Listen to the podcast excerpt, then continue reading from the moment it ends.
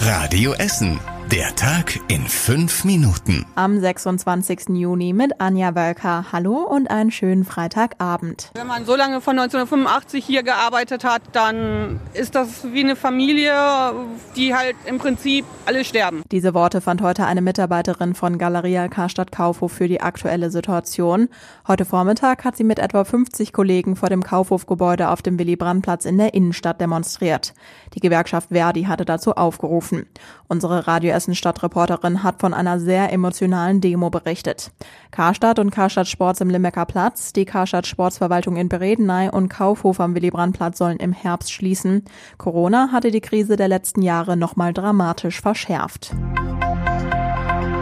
Protest gab es heute auch in Altenessen vor der RWE-Zentrale. Heute war Hauptversammlung des Energiekonzerns, zwar nur virtuell, trotzdem haben sich viele Aktivisten dort auf die Straße gestellt.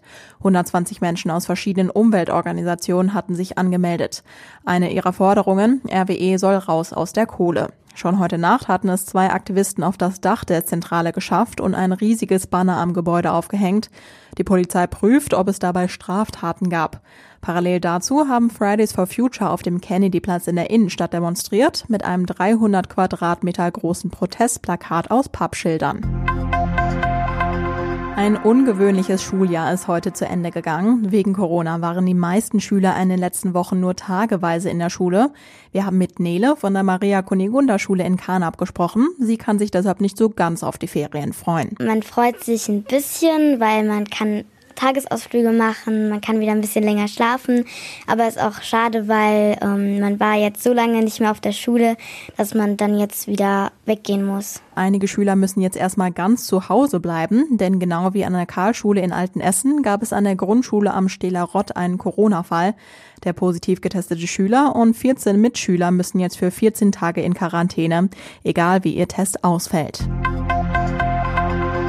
Tempo 30 auf der Alfredstraße. Das hatte schon einige Autofahrer in diesem Jahr geärgert.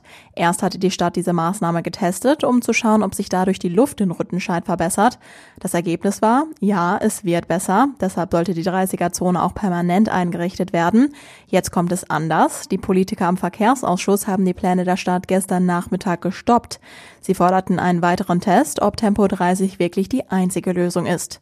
Die Stadt soll jetzt erstmal eine grüne Welle zwischen der Zweigart und der Karstraße testen und gucken, wie sich das auf die Luftwerte auswirkt. Die müssen grundsätzlich deutlich besser werden, damit es nicht doch Dieselfahrverbote bei uns in Essen gibt. Ein Tagebruch hat den ganzen Tag für verstopfte Straßen rund um die Uniklinik in Holsterhausen gesorgt. Auf der Hufelandstraße ist ein Abwasserrohr unter einem Gully kaputt. Für die Reparatur muss eine Fachfirma jetzt Teile der Straße aufreißen. Die Hufelandstraße ist deshalb Richtung Holsterhausen komplett gesperrt. Wie lange die Reparatur dauern wird, ist noch unklar. Die Stadt rät Autofahrern, den Bereich großzügig zu umfahren. Auch der 160 und 161er wird umgeleitet. Nachdem die Contilia das Marienhospital in Altenessen nicht mehr betreiben will, will die katholische Gemeinde ihre Kirche St. Johann Baptist zurückhaben. Eigentlich sollte das Marienhospital neu gebaut werden, und zwar dort, wo jetzt die Kirche steht. Die Gemeinde ist enttäuscht und verärgert über das sprunghafte Verhalten der Contilia und den Verlust eines Krankenhauses im Stadtteil. Einstimmig haben sie gestern beschlossen, den Verkauf der Kirche rückabwickeln zu wollen. Und das war überregional wichtig. Agrarministerin Klöckner macht sich für grundlegende Veränderungen in der Fleischindustrie stark. Sie sagte nach einem Treffen mit den Landwirtschaftsministerinnen aus NRW und Niedersachsen in Düsseldorf, es werde keine zweite Chance für die gesamte Branche geben. Und zum Schluss der Blick aufs Wetter. Am Wochenende gibt es einen Mix aus Sonne und Wolken. Zwischendurch kann es auch mal leicht regnen oder auch mal gewittern. Morgen bei Werten bis 27 Grad, am Sonntag nur noch bis 22 Grad. Die nächsten aktuellen Nachrichten bei uns aus Essen gibt's morgen früh ab halb acht bei Radio Essen im Programm. Ich wünsche euch ein schönes Wochenende.